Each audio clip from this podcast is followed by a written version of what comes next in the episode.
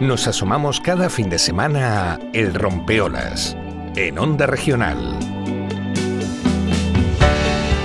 Y abrimos la tercera hora del programa de este sábado hablando de patrimonio. Hoy toca patrimonio arquitectónico, como cada 15 días con nuestra experta. Ella es arquitecta, se llama Rocío de la Puente y estamos conociendo un montón de curiosidades, de características de algunos edificios y de algunas localizaciones de, Cartagena ciudad. Rocío de la Puente, hola, ¿qué tal? Muy buenos días. Buenos días, Lola. Buenos días, bienvenida una semana más al Rempeolas. Muchas gracias. Eh, ya saben también que si tienen curiosidad, bueno, pues pueden leer en esa sección Deja que te cuente de cartagenadiario.es eh, las piezas que está preparando Rocío de, de, la Puente. Algunas de ellas las traemos también aquí al programa. Y hoy nos propones hablar de exteriores, de casas burguesas bonitas de verdad en el exterior. Es así, ¿verdad? Rocío, cuéntanos. Efectivamente, Lola, sí. El tema de hoy trata de lo que caracterizaba a las casas burguesas durante finales del siglo XIX y durante el siglo XX. Mm. Sí que es verdad que no todas las edificaciones de la alta burguesía se localizaban en las mejores zonas o en las más estratégicas de Cartagena, ya que había muchas que aparentaban pues gran sencillez, pero también contaban con grandes lujos en su interior. Aún así, es un tema tan extenso que me voy a centrar un poco en los exteriores de aquellas que eran más vistosas, eh, la fachada, y me voy a centrar un poco en algunos de los elementos de venga, las fachadas. Venga, así podemos incluso recomendar a la gente cuando pasee por esas calles. De momento a la gente que esté en Cartagena, repetimos, porque estamos ahí confinados, pero cuando podamos... Sí, está complicado. Claro, cuando puedan venir, que tomen nota y que se vayan fijando, ¿no? Eh, ¿Con qué casas quieres empezar o por dónde empezamos? Pues empezamos por que a partir del auge minero, las mejores construcciones y de mayor interés, como la Casa Pedreño de 1875, la Casa Cervantes de 1900 y la Casa Aguirre de 1901, contaban con elementos que las hacían destacar sobresalientemente de las construcciones medias. Estos elementos podían ser pues, su ubicación estratégica, los solares en esquina ocupando grandes frentes, los solares que contaban con fachada a ambos lados. Podríamos decir que para empezar, lo primero que define una vivienda burguesa de aquella época son los balcones, que están caracterizados por un gran carácter presidencial, a veces es largos.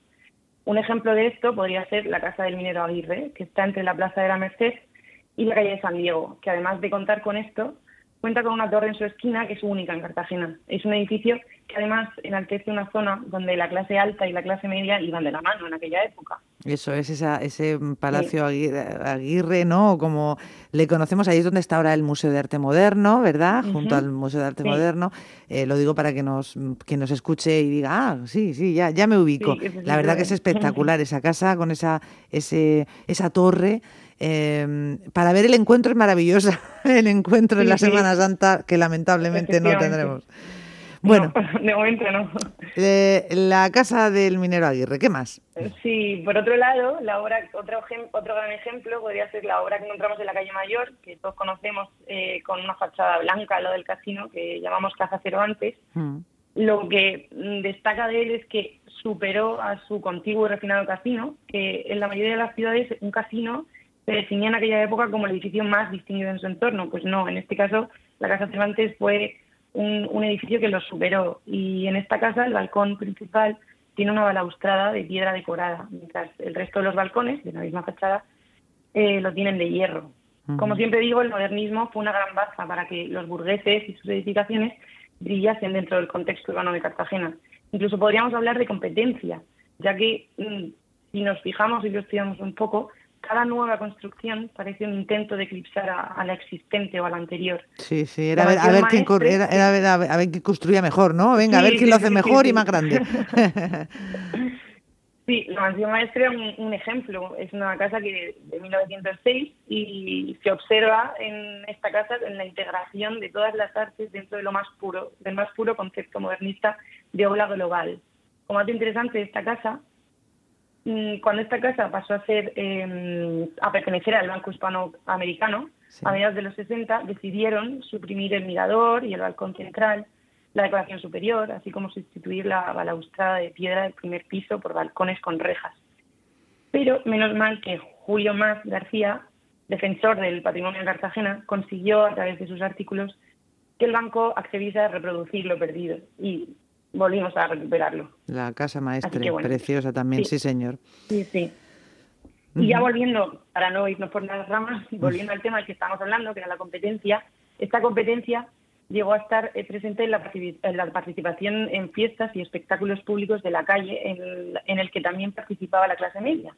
Era tal esta participación que cuando eran fiestas o venía algo importante, Cartagena se vestía de iluminación en fachada, donde las mejores casas destacaban como luceros por sus adornos y finas y elegantes luces. Mm. Un ejemplo fue cuando Alfonso XII visitó Cartagena en 1877, se comentaba en toda la ciudad como la Casa Pedreño, que está en el Icue, había iluminado su fachada con 1.500 bolas de cristal opaco, unas 5.000 luces de gas en letreros y adornos, y además también construyó un obelisco con lisgotes de plomo eh, que colocó en el mismo Icue.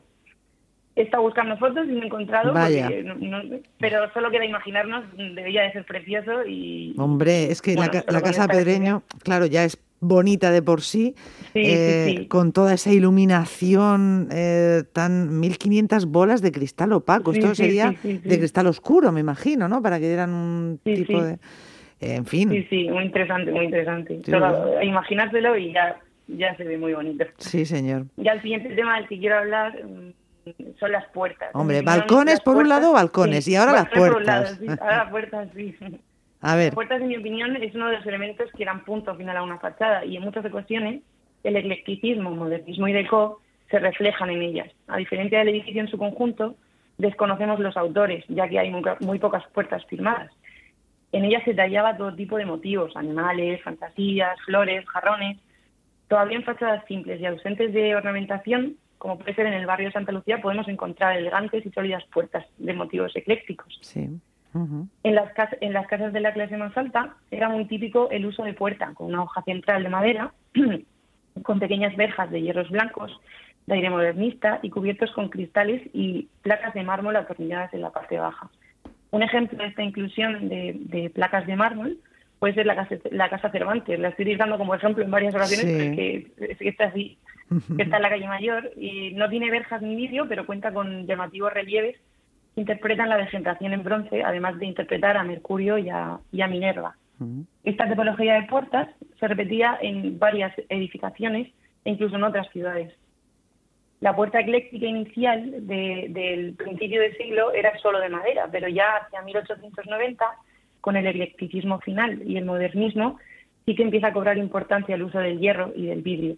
Incluso más adelante eh, se empieza a utilizar para aislar la escalera una segunda puerta que en su mayoría era de cristal biselado con grabados de motivos animales y o florales. Y poco a poco, pues las puertas principales de accesos a vestíbulos, de a pasarán a, pasarían a decantarse a únicamente por, por el hierro. Por el hierro. Hay muchos ejemplos también ah. en, en, Cartagena, como pues el edificio de la familia Portela, por ejemplo. Pues ya hemos visto balcones, eh, puertas y hay eh, otro elemento más que tú quieres añadir y que destaca en, estos edificios tan exuberantes, por decirlo de alguna forma, de, la Cartagena modernista, ¿no? Sí, y el siguiente elemento del que quiero hablar son los miradores. Los miradores. A partir de 1870 mm. y sobre todo 1900, de repente Cartagena se llenó de miradores y muchísimas solicitudes de obra para reforma eran solamente para eso. Para hacer un mirador. sí, sí, sí, sí, efectivamente. Un mirador, además, o sea, es uno de los elementos que más movimiento puede dar a la perspectiva de una fachada. Yo me pregunto cuál sería la razón de esta intervención tan solicitada. Entonces, mm, lo he estado pensando y me decanto por, por varias razones. Puede ser el atractivo que genera una calle si todos los edificios constan de miradores. Claro. Podría ser para simplemente aumentar de alguna manera la sensación de edificabilidad de la vivienda también podría ser para solventar las deficiencias de luz y ventilación que se generaba en estas casas por su extremada estrechez. De todas formas, sea cual sea la razón, no sino todas a la vez, yo doy todas las explicaciones por válidas. Pero cierto es que actualmente casi todos los edificios han perdido sus balcones, eh, al menos aquellos cuyas fachadas no están protegidas. Así sí aumentamos la edificabilidad de una vivienda de forma real. Claro. Antes era un poco la sensación, ahora sí de forma real. Si al final los cierras, sí que aumenta. Claro que lo, que lo aumentas. Desde luego es una pena que se hayan perdido porque en los sitios en los que se conservan los miradores, mm, en fin, embellecen tanto. Son muy bonitos, sí. Y, es verdad eso que dices de que muchos de los edificios del, centro de Cartagena son muy estrechos. Son muy largos, pero muy estrechos, claro. Eh. Sí, sí. Van de lado a lado, sí. Son muy estrechos. Entonces Sí, esa sensación a lo mejor la podían tener y por eso por eso hacían los miradores, no lo sé. Claro. Eh, bueno, mm, yo creo que hemos... Pero bueno, menos mal. Menos mal, menos mal, sí, sí. Eh, eh, en fin, esto es una tendencia a lo largo de todo ese final del siglo XIX, principio del siglo XX, ¿no? Mm. Ya en 1900 los burgueses empiezan a construir casas de tres pisos, donde miradores y balcones se alinean a la perfección en un eje vertical. En las casas más grandes, que son las que podemos encontrar en la calle Mayor o en la calle del Carmen, que son calles más anchas, estos miradores están a ambos lados de la fachada de forma simétrica y unidos verticalmente.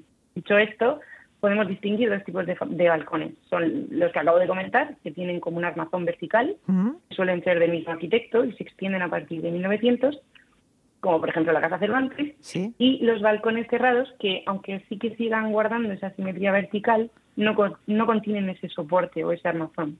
Otro ejemplo podría ser, por ejemplo, el, eh, de esto el Palacio de la Familia Espotorno. Los miradores que eran de madera podían ser diseñados por un arquitecto o no, pero eran hechos por carpinteros, por lo que se consideran grandes obras de artesanía. Para algunos un mirador será un simple detalle, pero ya te digo, Lola, que puede ser la única referencia estilística del edificio y por ello es tan importante la arquitectura modernista en Cartagena. Sí. Me apena bastante, como has comentado antes, saber que el mirador, el balcón y la terraza hayan desaparecido con la crisis de la ciudad y la deshumanización de la arquitectura contemporánea. Por lo que me gustaría dedicar el tema del que estamos tratando hoy a aquellos carpinteros, cerrajeros, cristaleros, pintores y otros artesanos que realizaron estas asombrosas obras de arte. Bueno. Y bueno, no sé si, puedo añadir lo último. sí, sí. Sí, añadir que, que antes de ayer, que fue el día 4 de febrero, un día memorable, ya que fue el 84 aniversario de la muerte de Beltrí. Beltrí fue un ejemplo a seguir, un arquitecto que dedicó su vida a su profesión con gran pasión. De hecho, la primera vez que vine a colaborar con vosotros, hablé de la obra que condecora por excelencia Beltrí, que es el, Gran Hotel. El Gran Hotel. Hmm. Sí, y ha sido tal influencia la de Beltrí que hay edificaciones que ni siquiera ha diseñado, pero se le asignan a su autoría. Y bueno, solo quería recordar a este grandísimo arquitecto que nos ha dejado tantísimo para poder disfrutar al levantar la mirada, como siempre decimos. Y tanto que sí. Víctor Beltrí, muy grande, grandes ejemplos de arquitectura preciosa además. Eh, por toda la geografía de Cartagena y de por localidades cercanas, donde también dejó su huella. Pues hoy hemos mirado a esos exteriores de esas viviendas burguesas, esos balcones, eh, esa, en fin, esos miradores. Levanten la vista cuando caminen, siempre lo decimos, y que seguramente se sorprenderán. Eh, Rocío, pues mm, Rocío de la Puente, muchísimas gracias por haber estado en el Rompeolas. Hasta dentro de 15 días, Rocío, gracias. Hasta luego. Adiós. Y en lugar de tu bar, me encontré una sucursal del Banco Hispanoamericano tu memoria vengué a pedradas contra los cristales. Ay, ay, cómo cambia la vida, ¿eh? De un edificio majestuoso a una sucursal del Banco Hispanoamericano que decía Sabina. Venga, vamos a disfrutar un poquito de Sabina, sí.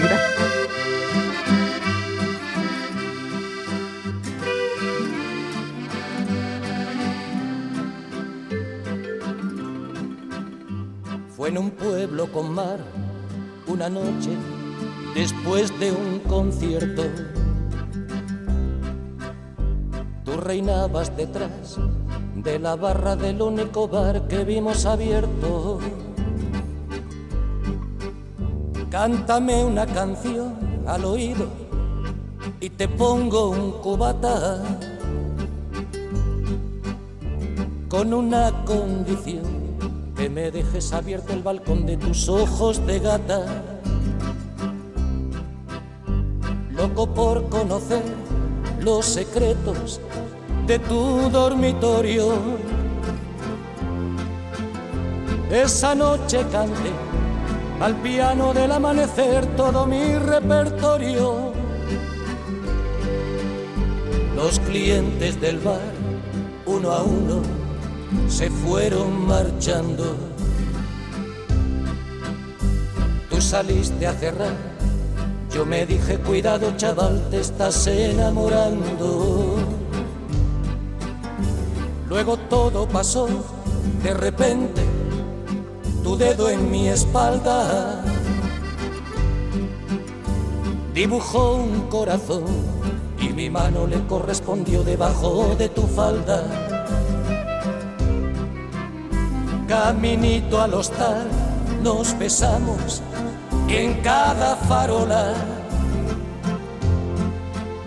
Era un pueblo con mar. Yo quería dormir contigo y tú no querías dormir sola. Y nos dieron las diez y las once, las doce y la una y las dos y las tres. Y desnudos al anochecer nos encontró la luna.